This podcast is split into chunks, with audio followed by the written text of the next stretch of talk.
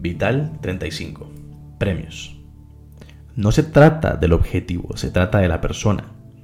Si pierdes todos tus premios mañana, ¿qué pasa? ¿Quién serás? No podemos darnos el lujo de ser definidos por lo que ganamos o por lo que perdemos. Somos los que somos sin premios o con ellos. Somos lo que cada lucha nos ha formado hasta el día de hoy.